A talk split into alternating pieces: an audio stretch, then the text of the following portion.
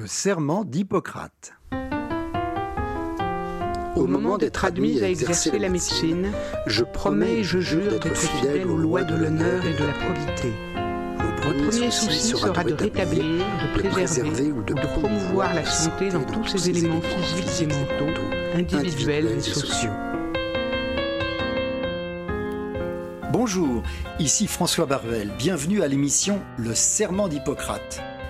Chaque semaine, nous recevrons un acteur de la santé qui nous racontera ses désirs, sa vocation, son expérience et sa relation avec le Serment d'Hippocrate, texte fondateur de la morale médicale. Il nous racontera les aspects humains de son métier, comment se prémunir contre la maladie, enfin, il nous donnera les dernières nouvelles positives pour notre santé. Nous recevons aujourd'hui le docteur Abdo Chaba, urgentologue. Il est aussi innovateur, spécialiste de la santé publique. Le docteur Chaba a participé à de nombreuses missions humanitaires. Il mène actuellement des recherches sur l'utilisation des technologies de l'information dans les situations de catastrophe et travaille au sein de l'équipe internationale de réponse aux urgences de la Croix-Rouge canadienne. Bonjour docteur Abdo Chaba. Bonjour. Vous êtes urgentiste et je vois, vous avez un parcours qui est très impressionnant en fait. Vous avez été euh, dans le Nunavik, dans le, Grand Nord assez longtemps. Euh, oui, euh, en fait, j'ai débuté ma pratique euh, au Nunavik aussitôt que j'ai terminé ma résidence. C'était même dans le parcours de la résidence, j'avais été quelques semaines, près de deux mois, et mon objectif c'était d'aller le plus loin possible au Québec et d'explorer des, des, endroits un peu inusités, inhabituels. Et euh, bon, aussitôt que je suis arrivé là-bas, je suis tombé en amour avec le Nunavik et je suis resté pendant trois ans. Donc c'était le début de ma pratique qui a aussi façonné un peu ma, ma perspective de la médecine. C'est-à-dire, dans quel sens? Ben, écoutez, on, la médecine, on, on, on la on, l'apprend, on la vit, euh, par la suite on la pratique dans un environnement euh, principalement urbain. Et euh, le fait de pouvoir me déplacer dans un endroit aussi éloigné, aussi isolé, avec toutes les contraintes qu'on peut avoir en termes de communication, en termes de, déplacement, en termes de soutien qu'on peut avoir localement, fait en sorte que la médecine se, fait différemment et on, on se retrouve euh, un peu plus seul et en réflexion par rapport au, à, notre, euh, à notre sens du devoir euh, pratique où on voudrait... quels, sont, quels sont les éléments qui sous-tendent un peu les, le, fondement en fait de, de notre, de, de, notre service qu'on est en train d'offrir à la population. Et euh, c'est différent du, domaine, du monde urbain où euh, il y a beaucoup plus de volume, il y a beaucoup plus aussi de, de soutien, il y a beaucoup plus de ressources. Et c'est là où on est beaucoup plus proche euh, de l'humain, on est plus proche de la nature et euh, on, a, on apprend un peu plus euh, quel est le sens de la médecine, quelle était sa raison d'être initialement. C'est d'aider son prochain dans, dans les pires, dans les moments les plus difficiles, dans les endroits les plus, les plus austères, les plus éloignés. Et c'était c'était la découverte de la médecine en tant que praticien indépendant, autonome au Nunavik. Ça, j'entends ça, j'adore ça, j'adore vous entendre dire des choses comme euh, être plus proche, aider les autres, etc. C'est quelque chose de merveilleux. Mais il n'empêche que quand même, vous êtes, vous étiez seul, là. vous étiez, vous aviez fini votre, euh, vos études et vous étiez seul. C'était, c'était probablement un peu angoissant de temps en temps. Tout de même, vous deviez avoir des questions euh, auxquelles, il y avait des questions auxquelles vous n'aviez peut-être pas toujours les réponses. Comment est-ce que vous avez pu faire pour, euh, pour résister ou du moins pour pouvoir euh, euh, rester trois ans sans, sans peut-être que vous avez été angoissé, je ne sais pas, mais pouvoir rester trois ans et, et comme ça, comment est-ce que vous avez fait Vous étiez? Écoutez, euh, c'était trois, les, les, moi je, je, qualifie ces années les plus belles années euh, de ma vie professionnelle. Euh, la première année, c'était une, une, année en fait d'émerveillement et d'exploration. et là où l'ensemble des concepts de la médecine étaient poussés à leur, à leur limite. Il y a des éléments qui sont, euh, sont décrits euh, dans, dans, toutes les procédures, les protocoles, les façons de faire, les routines au niveau de la pratique médicale ouais. qui doivent constamment être dépassées ou repensées en fonction des ressources disponibles et en fonction du contexte qui est complètement différent. Et tous les guides de pratique, toutes les recommandations, on doit questionner le sens de ces recommandations-là constamment. et donc la première année, c'est une année d'émerveillement, d'exploration. Euh, la deuxième année, c'était une année de stabilisation où euh, là, on, gagnait une confiance. Euh, on avait vu assez d'éléments pour se sentir à l'aise et en sécurité dans, nos approches. Et la troisième année, c'était une année de questionnement sur le bénéfice qu'on peut amener, sachant qu'il y a quand même un manque de ressources qui va perdurer, qui va persister, et un questionnement sur le fait de réaliser une médecine qui est complètement adaptée euh, aux, environnements austères et qui euh, devient un peu euh, inadaptée ou mésadaptée par rapport aux environnements plus urbains. D'où la raison d'aller chercher un peu plus d'expérience et d'expertise, de revenir, comme on le dit dans le Grand Nord, de revenir au sud pour se ressourcer davantage. Je comprends, mais est-ce que vous avez fait part justement de vos réflexions euh, après avoir passé trois ans dans le Grand Nord de manière à pouvoir adapter cette médecine?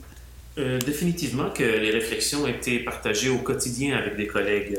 Euh, nous étions tous des gens passionnés, j'étais avec des collègues vraiment passionnés, dévoués, avec beaucoup d'intérêts. Et c'est là où des intérêts se sont partagés et l'intérêt pour tout ce qui est au niveau expérience humanitaire euh, a émergé euh, euh, de manière beaucoup plus importante. C'est en côtoyant ces collègues-là dans le Grand Nord qui m'ont inspiré et qui m'ont invité à les accompagner dans certaines de ces missions que j'ai retrouvées par la suite. Par exemple, euh, jonchant le sol à Haïti après le tremblement de terre. Et c'est donc des réflexions ont été échangées au quotidien et même par la suite, ça m'a. il y a une phrase que, que, les gens se disent on quitte le Nord et le Nord ne quitte jamais. Euh, donc, ah le, ah Nord nous, a, nous a jamais quittés et, nos réflexions sont toujours par rapport à ces populations-là, euh, à ces, euh, à ces professionnels-là qui travaillent dans des conditions qui sont uniques.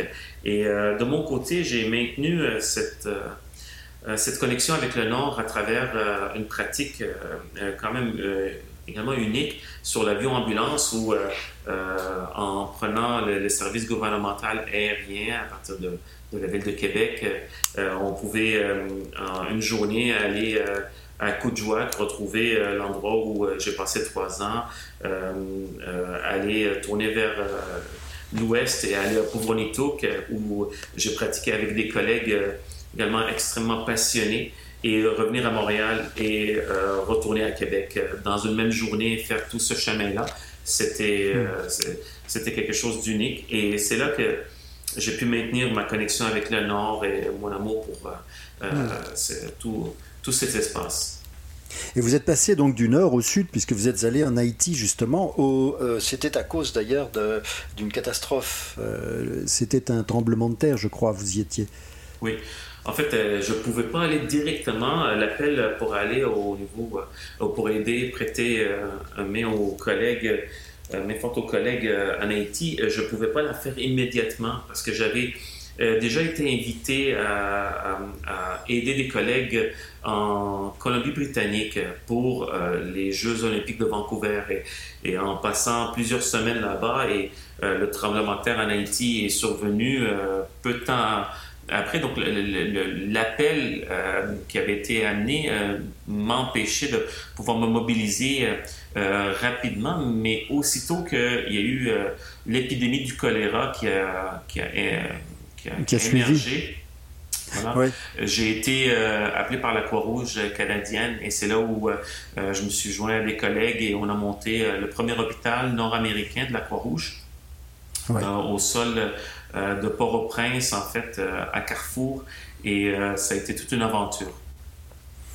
Je vous ai vu sur TED, je vous ai regardé sur TED. Vous savez, sur le, vous avez fait une, vous avez fait une petite un speech qui était extraordinaire. C'était, vous avez fait une invention technologique extraordinaire puisqu'il n'y a, a pas de téléphone à ce, quand il y a des, un, tremblement de terre ou que tout a été détruit. Il n'y a plus de téléphone, il n'y a plus d'émetteur, il n'y a plus rien.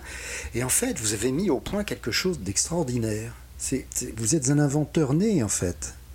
En fait, vous savez, en médecine, on, on, nous forme à, résoudre des problèmes et à essayer de trouver des solutions et à essayer de, de regarder tout ce qui nous entoure pour pouvoir aider.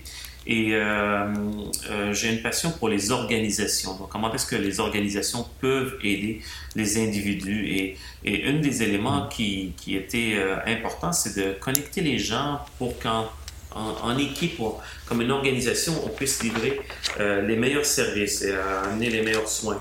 Et euh, un des éléments qui était important dans le tremblement de terre en Haïti, euh, malheureusement, il y avait près de 90% des tours de cellulaire qui étaient soit euh, non fonctionnels, soit complètement détruites. Et le 10% qui restait était surchargé.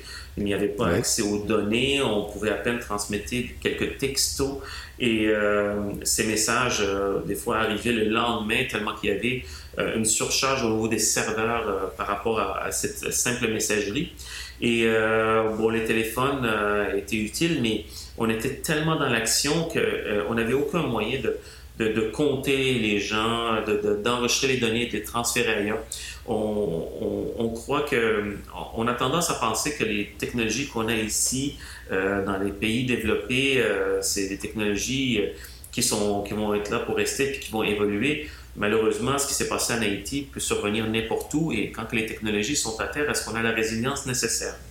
Et c'était euh, vraiment une espèce de réflexion euh, qui nous accompagnait à tous les jours. Comment est-ce qu'on pouvait euh, avoir toute l'information pour pouvoir planifier les prochains jours, les prochaines semaines. et l'information aujourd'hui, et dans le temps aussi, c'était considéré comme aussi un, un élément aussi important que l'accès à l'eau, ou euh, l'accès à la nourriture, c'est un des besoins euh, euh, vitaux pour lesquels on n'avait aucune infrastructure pour nous aider. Et hmm. de ce besoin-là, j'ai mis les idées un peu sur papier. J'ai envoyé la demande à une organisation qui s'appelle Grand Challenge Canada. C'est l'équivalent de la Fondation Bill et Melinda Gates qui offre du financement pour résoudre les grands problèmes euh, insoluble ou euh, humanitaire de, de, ce monde. Et, et euh, bon, j'ai été chanceux. a certaines, ils, ont, ils ont accepté le projet. un soutien a été donné pour pouvoir débuter le développement. Et là, aujourd'hui, je, peux être, je, peux, je peux dire fièrement que ça a valu le coup pour pouvoir livrer ce type de solution-là dans des endroits les plus, les plus austères, les, les, les, moins, les moins connectés pour essayer d'aider. Donc, L'année dernière, j'ai présenté ça, euh, présenté l'ensemble des technologies devant 34 euh, pays en Asie-Pacifique euh, au Bureau des Nations Unies et, les gens ont exprimé leur, le fait qu'ils étaient heureux de compter sur d'autres types de technologies que celles qui étaient existantes et qui souvent répondaient pas du tout aux besoins que les gens ont sur le terrain quand il y avait ces catastrophes-là. En fait, euh, je vais résumer ça rapidement, juste avant qu'on ait une petite pause, mais je crois qu'il s'agissait d'une batterie de drones, c'est-à-dire ça peut être jusqu'à une dizaine de drones qui survolent une zone et qui permet d'avoir euh, non seulement des communications entre cellulaires, mais entre eux-mêmes, et qui permet de transmettre au sol une cartographie 3D de la zone qui a été détruite par le tremblement de terre. Hein, c'est bien ça. Exactement. Et je vous dirais que c'est euh, l'utilisation en fait de la robotique et de l'intelligence artificielle et tout le mécanisme de connectivité pour recréer ces liens-là, euh, indépendamment de l'endroit, donc avec une, euh, indépendamment du contexte, donc avec une résilience maximale. Et c'est vraiment grâce à, ces types de technologies qu'on va pouvoir aider les organisations à être plus, encore plus performantes et à sauver des vies mais ça vous a permis, vous. Oh, bah, on va, on va voir ça euh, tout à l'heure. On va commencer par euh, une petite pause et puis justement, vous allez nous en parler un petit peu plus précisément tout à l'heure, euh, docteur Abdou Chaba. Merci. Restez avec nous, restez et à tout à l'heure.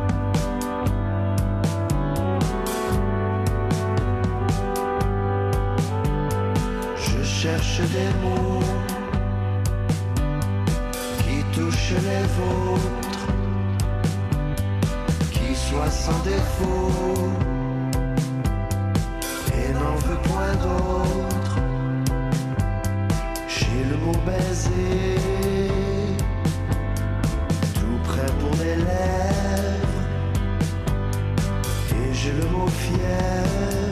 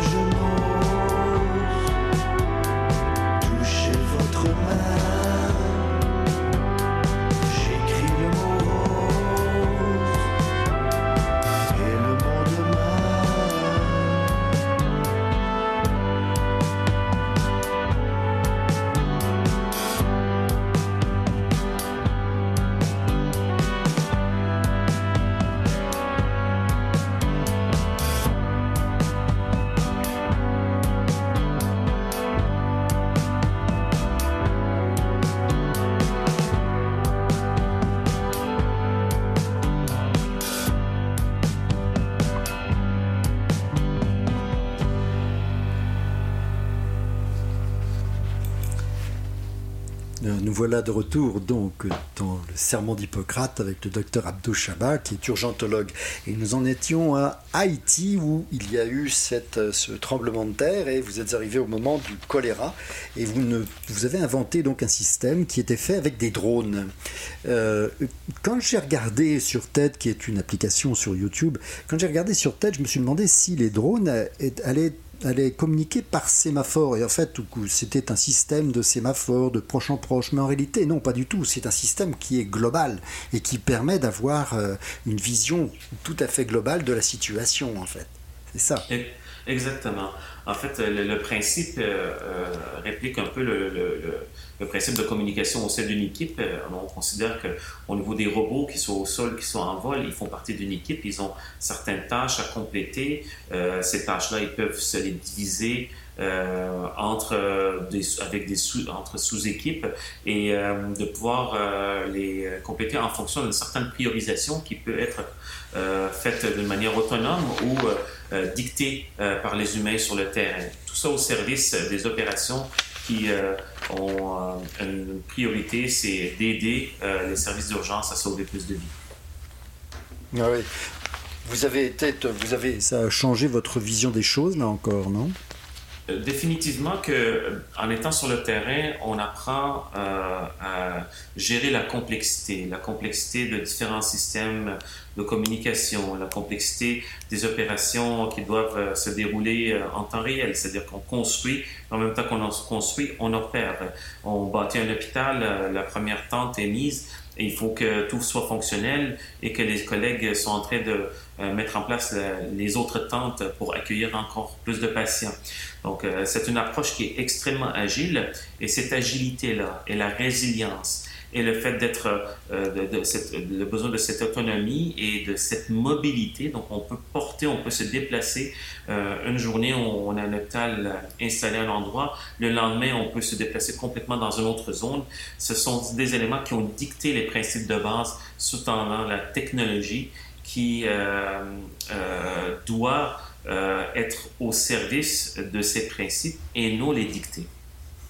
Et vous êtes, de, de fait, vous êtes maintenant urgentologue bien sûr, mais vous êtes quand même un peu le médecin d'aide dans les catastrophes naturelles ou, pas naturelles, mais dans tout ce qui est euh, hors norme et où il y a justement une, perte de toutes les communications, une perte de tous les moyens habituels.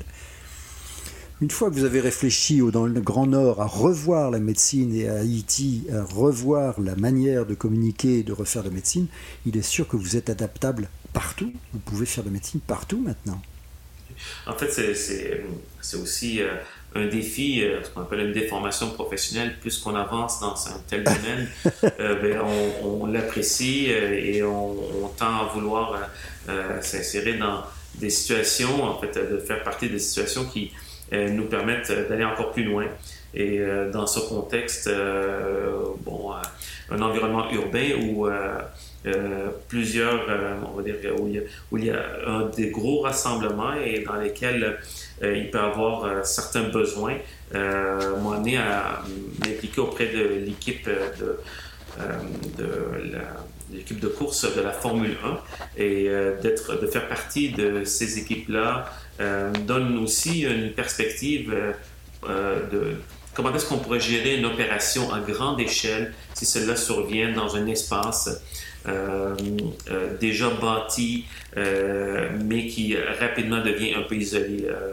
par exemple, à la Formule 1, à l'île Sainte-Hélène, les plans d'évacuation, voir les types de problématiques qui peuvent survenir, mais de faire partie de ces équipes-là qui sont sur le terrain, qui doivent réfléchir à ces contextes, ça aide à, à, mieux approfondir sa réflexion sur comment est-ce qu'on peut donner de la médecine euh, n'importe où, n'importe quand, mais avec les plus hauts standards.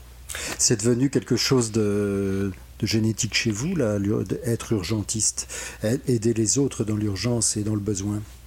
Euh, oui, et je pense que je pense à plusieurs de mes collègues qui ont qui ont cette euh, cette passion-là. Je dirais ce qui ce que moi j'ai essayé de pousser un peu plus loin, c'est de d'être un peu plus dans les sphères de gestion euh, de ces urgences-là. Donc, euh, comment est-ce qu'on peut gérer ces opérations et euh, comment est-ce qu'on peut les optimiser en, en, en, amenant beaucoup plus de technologies et de télécommunications et en utilisant ce qui nous est à portée de main, notamment au niveau de la robotique, de la télécommunication avancée, l'intelligence artificielle et, et d'amener ça au, au service des équipes sur le terrain. Mais vous êtes d'ailleurs, enfin c'est votre titre, vous êtes professeur agrégé à l'Université de Montréal. C'est à ce propos justement, c'est les organisations de, de soins de santé euh, euh, en urgence en fait. C'est ça? Oui, en fait j'ai été professeur euh, jusqu'à tout récemment à, l'école de santé publique à l'Université de Montréal. Et, et l'objectif c'était vraiment de bâtir des collaborations avec des équipes qui étaient très impliquées. Euh, dans le domaine de santé internationale. Euh, les, depuis euh, ce moment, j'ai réussi avec une équipe de, de, chercheurs à essayer d'avoir des ententes et de développer ces solutions-là. Hmm. Qui, auprès de huit universités ici. donc, c'est un gros consortium de recherche que j'ai pu mettre en place pour pouvoir répondre à ces questions qui sont fondamentales. Comment est-ce qu'on peut utiliser la technologie euh, dans des environnements les plus austères pour euh, aider à la gestion des opérations critiques? Et euh, c'est ce genre de technologie-là que j'espère pouvoir, je, je, pourrais, j'aurai le plaisir d'être déployé à nouveau dans les, les, prochains mois et d'amener avec moi pour pouvoir faire la différence je comprends, c'est donc une passion en fait d'aider les autres quand ils sont dans le grand besoin. Apparemment, c'est une, une passion. Vous êtes allé même euh, à l'université Harvard pour ça. Vous avez fait, euh, vous êtes passé à l'école, non? Oui, définitivement. On a toujours besoin de se former et de côtoyer des gens qui ont vécu ah, ces expériences uniques. Euh, il y a plus les, gens passionnés dans ce domaine sont nombreux et en même temps euh, se retrouvent dans différents contextes euh, à chaque fois unique euh, de partager cette expertise-là à travers des formations ou de la formation continue est essentiel et d'amener des solutions sur le terrain innovants. Des fois, ce sont des solutions technologiques, d'autres fois, c'est des solutions d'innovation sociale, permet de mieux comprendre comment, comment est-ce qu'on peut faire la, la différence? Et euh, euh, j'ai poursuivi la formation même euh, à l'École des ponts de Paris, que je poursuis actuellement, ah où je suis actuellement un doctorat, donc ah au niveau de l'amélioration des mesures d'urgence, de la gestion des opérations, en fait. Eh écoutez, félicitations, vous faites des études, vous continuez, en fait, vous continuez de, de vous former en permanence.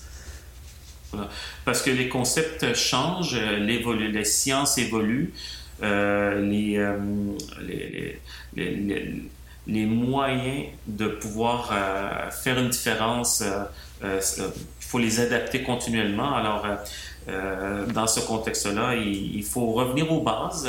les études doctorales, c'est beaucoup un retour aux sources, comprendre les fondements d'une mmh. certaine discipline et de réfléchir à aller au-delà de ces fondements avec, euh, en amenant des idées nouvelles. Et c'est ce que j'espère pouvoir compléter. Et, bon, espérons faire avancer pas seulement euh, les opérations sur le terrain, mais peut-être aussi euh, les bases scientifiques de certains des éléments qu'on essaie d'opérationnaliser. De, vous avez donc une soif d'innovation technologique. Est-ce que vous avez aussi, est-ce que vous avez une difficulté pour trouver le personnel pour vous aider dans ces situations extrêmes?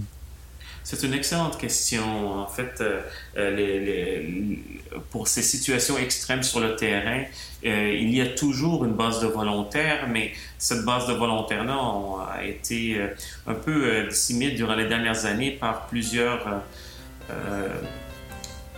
par, plusieurs euh, euh, situations malheureuses où il y a eu des attaques contre les humanitaires. Donc, euh, il devient de plus en plus difficile d'aller vers le terrain de, la même manière qu'on avait avant, avec la même liberté puis la même assurance et sécurité. Et ici, pour le développement, on a toujours besoin de talents. Donc, les talents se retrouvent dans nos universités. On est chanceux d'avoir un tel système ici au mhm. Québec, au Canada. Et c'est ces gens-là qu'on met euh, autour des projets et euh, qu'on essaie de propulser ces idées-là le plus loin possible. Nous avons, en fait, il y a eu des. Euh, vous faites référence justement au, notamment au vaccin contre Ebola, où il y a eu des, des gens de l'OMS qui ont été en effet assassinés. Nous allons faire une petite pause et nous allons nous retrouver tout de suite après. Restez avec nous. Bonjour Elliot, Elliot Boulat. Bonjour François. Bonjour, comment vas-tu? Très bien et toi Très bien, alors je suis content, tu es au bout du fil, tu vas pouvoir nous raconter et nous faire une chronique historique, médico-historique ou historico-médicale. Et là, le sujet aujourd'hui, c'est bah, C'est l'histoire justement bah, de ce qu'on appelle l'humanitaire.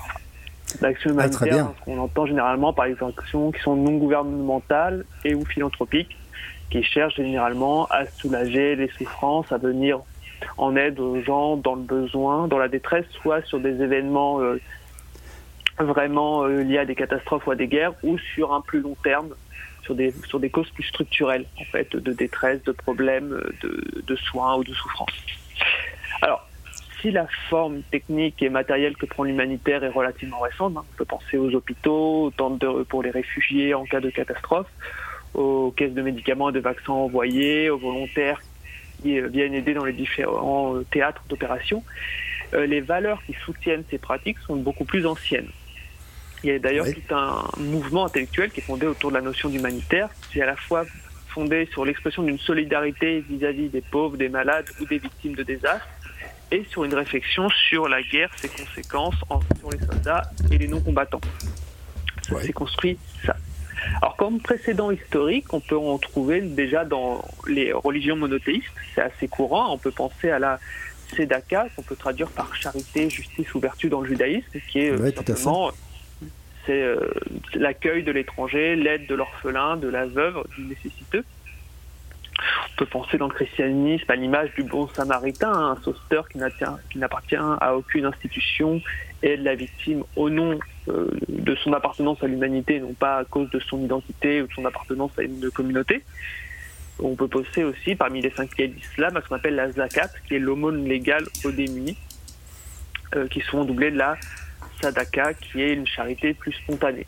Ça est très fort, notamment euh, dans le fonctionnement des trois monothéismes.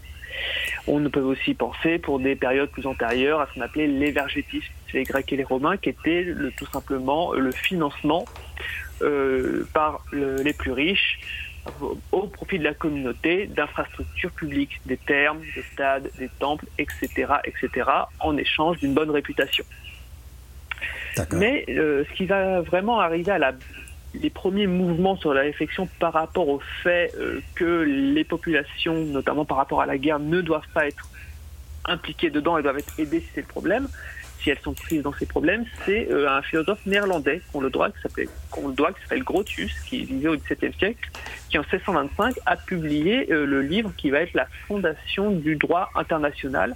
Et dans le chapitre sur la guerre et la paix, il définit des catégories de non-combattants qui doivent être épargnés en toutes circonstances les femmes, les enfants, les ouvriers, les hommes d'église. Mais la forme vraiment de l'humanitaire, en fait, telle qu'on la connaît, ça commence au 19e siècle, notamment avec l'apparition des, guerres vraiment massives, voire ce qu'on appelle les guerres totales. Alors on peut penser aux guerres napoléoniennes déjà, et aux grands médecins euh, de l'arrêt qui euh, vivait entre 1766 et 1842, qui a suivi l'armée napoléonienne et qui a mis en place les ambulances mobiles sur le front pour les premiers soins et les évacuations, des nouvelles techniques de suturation, d'amputation, qui est un précurseur de la chirurgie humanitaire. En fait, lors des catastrophes ou des guerres, vraiment organiser des moyens d'évacuer les blessés vers l'arrière et de les soigner pour qu'ils survivent. Mais euh, la première organisation humanitaire telle qu'on l'a définie, en fait, c'est euh, tout simplement la Croix-Rouge, hein, le comité international de la Croix-Rouge, qui va être dominant de la moitié du 19e siècle à la moitié du 20e siècle. Mhm. En fait, c'est euh, né de l'initiative de Henri Dunant, un Suisse qui a vécu entre 1828 et 1910, qui est déjà le créateur de l'Union chrétienne des jeunes gens en 1852, qui va donner ce qu'on connaît aujourd'hui sous le nom d'auberge de jeunesse et euh, ah du réseau YMCA. Oui, c'est lui. Mais il a aussi créé la Croix-Rouge et tout ça découle d'un traumatisme. En 1859, il se retrouve par hasard sur la, à la bataille de Solferino. La bataille de Solferino, c'est une bataille de Napoléon III qui est un carnage. C'est 40 000 morts en 15 heures de combat, 17 500 Français. C'est vraiment quelque chose d'extrêmement violent. Et donc lui, il se retrouve au milieu de tout ça et il se retrouve à organiser l'évacuation des blessés dans un village à côté, des deux camps, et il demande à l'aide des, habitants pour soigner ceux qui peuvent l'être.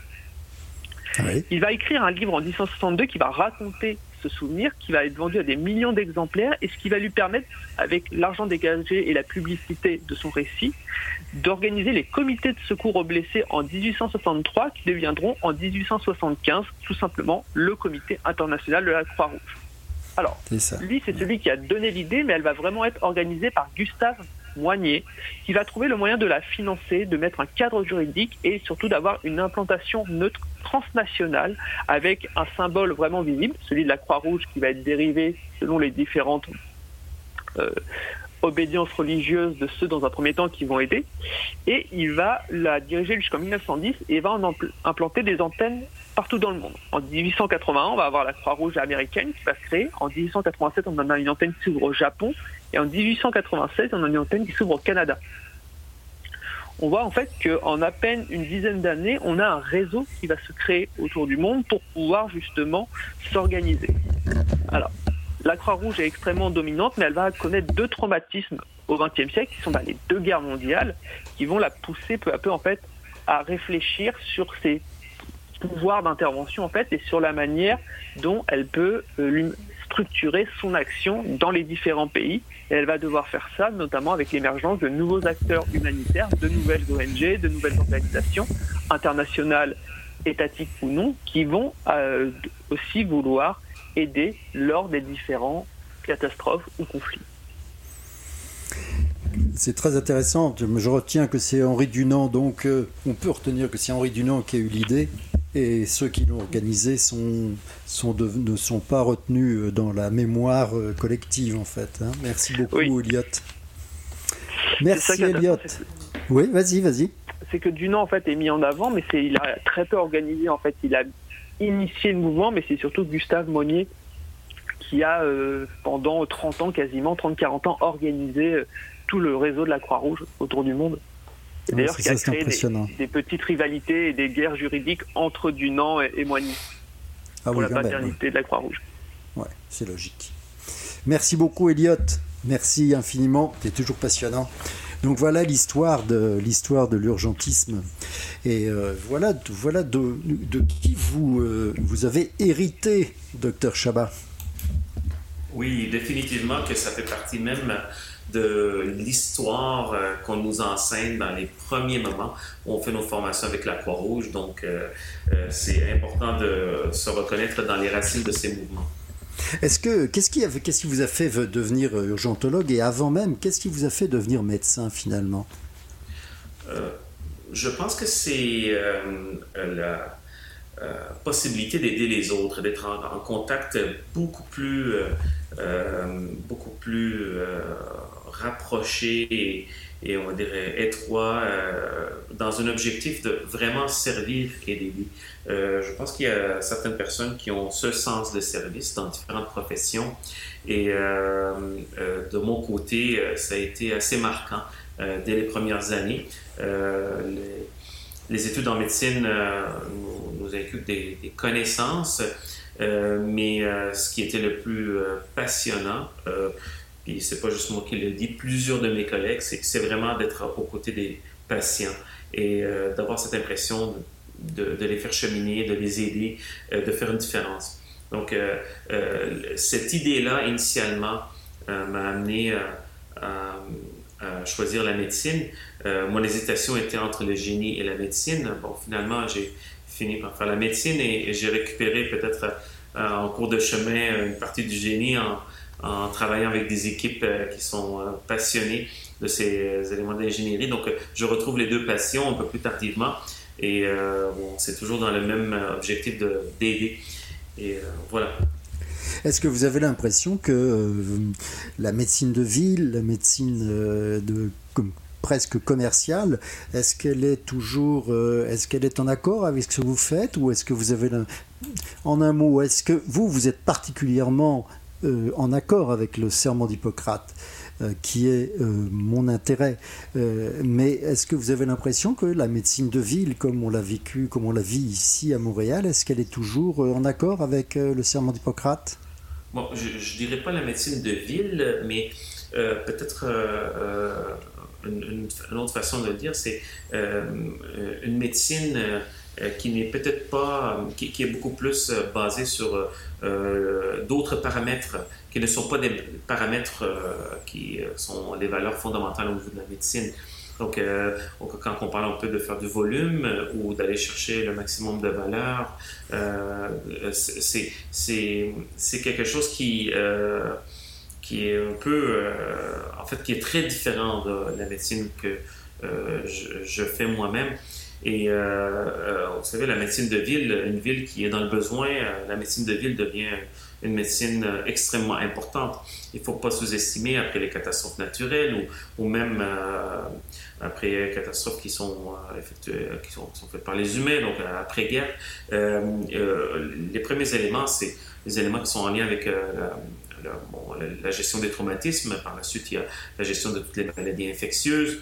Et par la suite, c'est la gestion des maladies chroniques qui ne trouvent pas de, de, suivi. Et enfin, euh, en fait, tout le long, mais surtout à la fin, c'est la gestion de toutes les problématiques psychosociales. Donc, euh, la médecine euh, de ville peut devenir essentielle si on a résolu les premières phases d'une, de, des mesures d'urgence, en fait, dans une, dans, une, situation terrible d'une catastrophe. Et cette médecine de ville peut aider une population bien, à, se, à se retrouver, à reprendre toute l'énergie nécessaire pour se rebâtir. mais la médecine plus, donc ça c'est la médecine beaucoup plus urbaine. Hmm. Mais on peut faire la différence entre médecine dans une région rurale, urbaine, région isolée, région austère. mais on va dire que la médecine qui est basée sur des principes de simplement une prestation de service euh, euh, bon, indifférenciée, euh, c'est pas nécessairement, c'est, pas la médecine que j'effectue ou que, que, en fait, que je vois auprès de plusieurs de mes collègues. Donc, il y a certainement une, perte si on, on, voit la médecine comme étant simplement offrir un, service professionnel d'une quelconque nature. Et il y a, des, fondements qui sous-tendent la profession qui sont extrêmement importantes et qu'il faut toujours garder euh, dans son esprit tout au long, euh, en fait à chaque instant euh, qu'on côtoie nos patients. Oui, je pense qu'en fait, vous avez une votre votre qualité principale, c'est le, enfin, d'après ce que j'entends, c'est le don. Mais peut-être que vous avez une autre qualité qui est la, votre qualité première pour exercer votre métier de médecin. C'est laquelle pour vous? Je dirais euh, pour euh, qualité première, pour exercer, euh, ce serait la curiosité.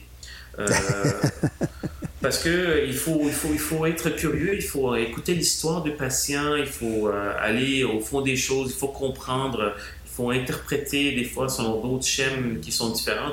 Il faut reprendre ça dans des schèmes qui peuvent être évolutifs je vous parle de curiosité parce qu'on on vit aujourd'hui une période difficile de pandémie dans laquelle, à tous les jours, on a des euh, concepts qui émergent et euh, qui nous font redéfinir un peu notre façon d'approcher euh, même l'ensemble des, maladies qu'on côtoie, parce que la, présentation peut être tellement différente en fonction de ce qui, de, ce qui est véhiculé aujourd'hui comme propagation au niveau de l'infection.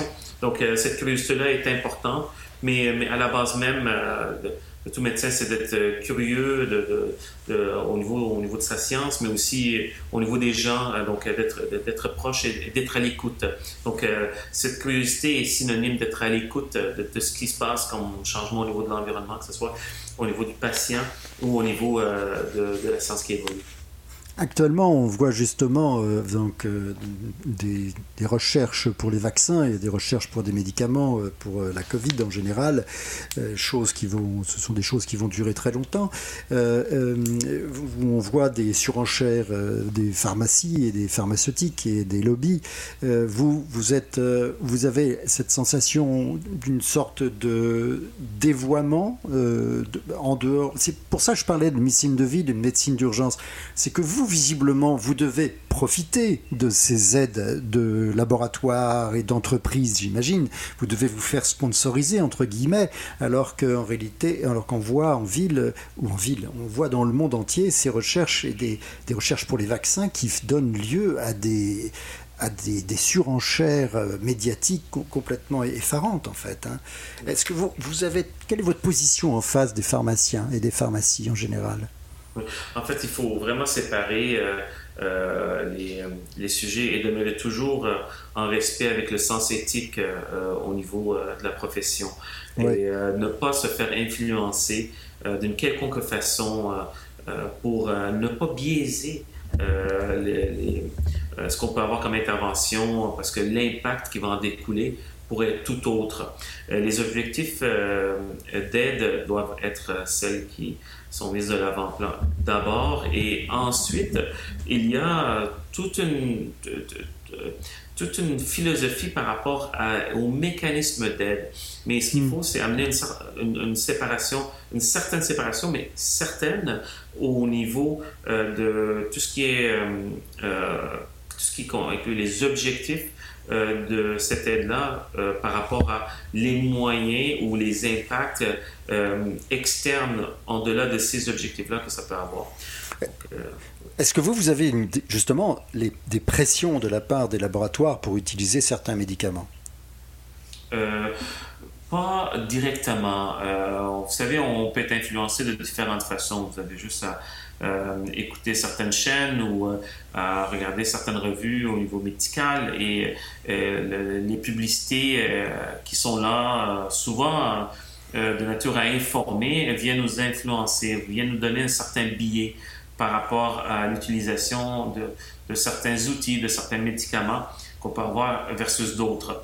Donc, et, et de, de, porter ça à notre attention de la manière la plus, euh, on va dire, euh, intrusive, de la manière la, plus incisive, intense, fait en sorte qu'on peut prendre des décisions qui peuvent être différentes, mais euh, normalement, ce qu'on devrait faire, c'est vraiment suivre un cheminement logique et qui est indépendant qui est très euh, orienté vers l'éthique et, et, de là où euh, certaines conférences ont cessé euh, d'être financées ou en fait d'être sponsorisées ou, et, par des compagnies pharmaceutiques donc, ou d'autres types d'organisations qui ont des intérêts particuliers. Les intérêts ne seront jamais éliminés, mais on peut les amoindrir à travers certains mécanismes et euh, bon, certains groupes ont, émis des recommandations et, je pense qu'il faut être très attentif par rapport aux billets qu'on peut avoir. Je suis parfaitement d'accord avec vous. Mais vous dites justement, mais je ne veux pas faire de procès du tout, je veux juste me renseigner. Vous dites normalement on devrait, mais ça veut dire qu'en réalité, il y a quand même des pressions qui se font pour, euh, en échange de, euh, d'une aide, de ceci, vous utilisez tel médicament ou des choses comme ça? Non, pas du tout. En fait, euh, ce que je dis normalement, c'est que c'est même pas des pressions, c'est simplement que euh, notre attention est mobilisée par euh, différents, différents types d'informations et plus que ces informations-là sont mises de l'avant, plus que nos billets, vraiment, de manière inconsciente, on, a tendance à, avoir un certain comportement. Donc, je, je comprends. C'est de là où je me dis, euh, il y a des manières de pouvoir neutraliser ça, mais, mais je pense que de neutraliser au complet est impossible aujourd'hui. C'est ce que nous disait une urgentiste, euh, pas une urgentiste, pardon, une psychiatre qui est au Nunavik justement, qu'on a reçue il y a quelques semaines et qui nous disait qu'elle refusait de recevoir maintenant les visiteurs médicaux parce que justement c'était de la publicité et que de toute façon on est sensible malgré tout d'une manière ou d'une autre à la publicité et que c'était sa meilleure manière pour elle de rester totalement indépendante et de ne pas se faire influencer. Définitivement, oui. C'est une très, très bonne approche. Quelle, est votre plus belle réalisation, à votre avis, en tant qu'urgentiste? Euh, Je dirais euh, euh, d'avoir participé avec une très belle équipe à monter le premier hôpital de campagne pour le choléra il y a dix ans à Haïti. C'était une, c'est une expérience où je revis chaque instant dans différents contextes euh, et euh, pour lesquels je suis vraiment, vraiment fier et reconnaissant par rapport à cette expérience. Vous, vous, en avez gardé donc un, souvenir ému et vous en avez tiré, j'imagine, énormément de leçons, forcément. Définitivement, et ça, ça a modelé mon parcours par la suite. Donc, les dix dernières années ont, constamment été influencées par cette expérience vécue. Et c'est vraiment grâce à des gens qui sont formidables et qui euh, des, des passionnés euh, qui euh, ont, avaient vraiment le cœur à la bonne place et qui ont marqué le début d'un parcours que, où moi, de mon côté, je me suis dit, j'espère que je vais pouvoir contribuer à ma façon ultérieurement. Oui, c'est bon. Juste avant d'entendre une petite chanson, je voulais vous demander qu'est-ce que vous appréciez le plus chez vos collègues? C'est leur honnêteté. ah. oui. C'est la, façon dont ils peuvent s'exprimer. parce que euh, c'est extrêmement important de, de, bien dire les choses, et, mais, de les dire. Donc, euh, et euh, moindrement qu'on qu'on a les faits devant soi, qu'on a, les, éléments devant soi, on est, en mesure de pouvoir avancer basé sur des éléments qui sont concrets, tangibles. Donc, j'apprécie énormément euh, les gens qui sont, très honnêtes, transparents, qui sont très directs et, qui, euh, euh, cultivent cet art-là de, de, bâtir des relations sur des fondements solides. Ouais, Abdo Shaba, docteur Abdo Shaba, on va juste faire une petite pause et on se retrouve tout de suite après.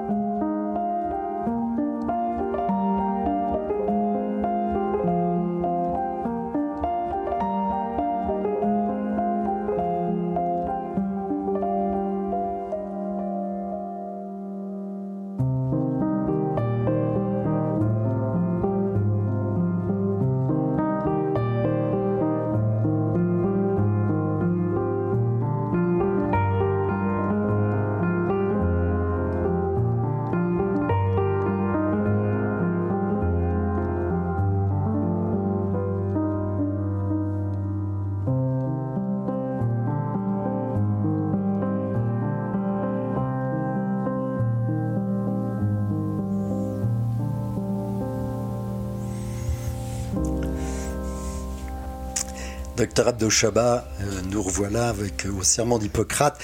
Qu'est-ce que vous diriez aux jeunes qui commencent le métier? Quelles seraient vos premières, vos recommandations et ce qu'il faudrait éviter et ce qu'il faudrait faire? Bon, ben, Mes recommandations seraient de, de, s'aventurer, c'est-à-dire que d'essayer, euh, d'explorer.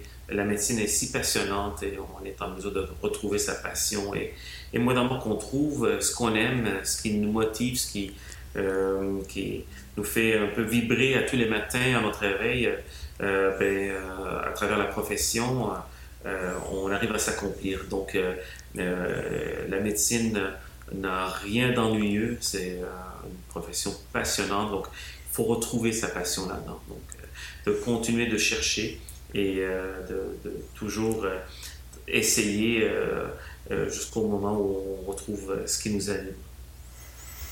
Et qu'est-ce qu'il faudrait donc Il faudrait commencer tôt. Il faudrait, euh, il faut avoir quoi au départ? Quand même une idée du don, euh, vouloir s'occuper des autres, un minimum? Définitivement, on commence avec ça et euh, par la suite de ne pas avoir peur des circonstances difficiles, des environnements dans lesquels on, a un certain inconfort, des situations dans lesquelles on peut être appelé à, à, être, à se dépasser et euh, de l'effort à mettre euh, pour pouvoir euh, répondre à des besoins qui sont hors de notre portée. Moindrement qu'on va une étape plus loin, un pas plus loin, on se réalise et on, on, réalise tout le parcours qu'on a fait évidemment ultérieurement. Des fois plusieurs, des fois quelques secondes, des fois plusieurs années, à quel point que certains pas qui semblaient anodins au début ont pu euh, transformer euh, notre destinée. il faut juste répondre à un appel euh, ou écrire un courriel. Et voilà, tout, tout, l'avenir vient d'être de basculer en fait. C'est ce qui, c'est ce qui est, passionnant à travers de la vie et, et de la profession. Vous êtes vraiment, vous êtes, vous êtes vraiment un médecin généreux, c'est-à-dire que vous avez, vous vivez pleinement votre euh, vocation, parce qu'on peut parler de vocation, il n'y a pas d'autre mot. Et euh, je suis très admiratif devant ce, genre d'activité, d'attitude qui est une activité difficile, hein. c'est très difficile, c'est compliqué, c'est lourd, et on s'aperçoit que la médecine aussi, permet de faire un petit peu ce qu'on veut. C'est-à-dire qu'on peut toujours aller dans ce sens du don de soi aux autres, parce que c'est pas autre chose la médecine, hein, c'est assez presque mystique parfois.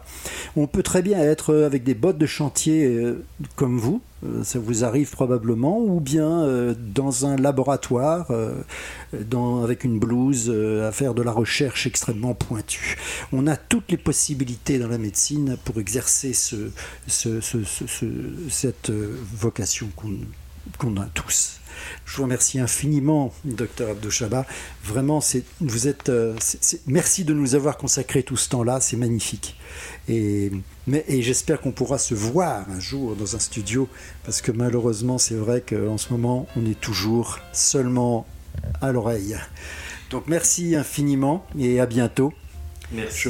je voudrais remercier aussi Catherine Bourderon, recherchiste, Elliot Boulat, qui nous a fait une chronique historico-médicale, et enfin Jean-Sébastien La Liberté, qui permet de mettre cette émission en onde toutes les semaines. À bientôt, à la semaine prochaine.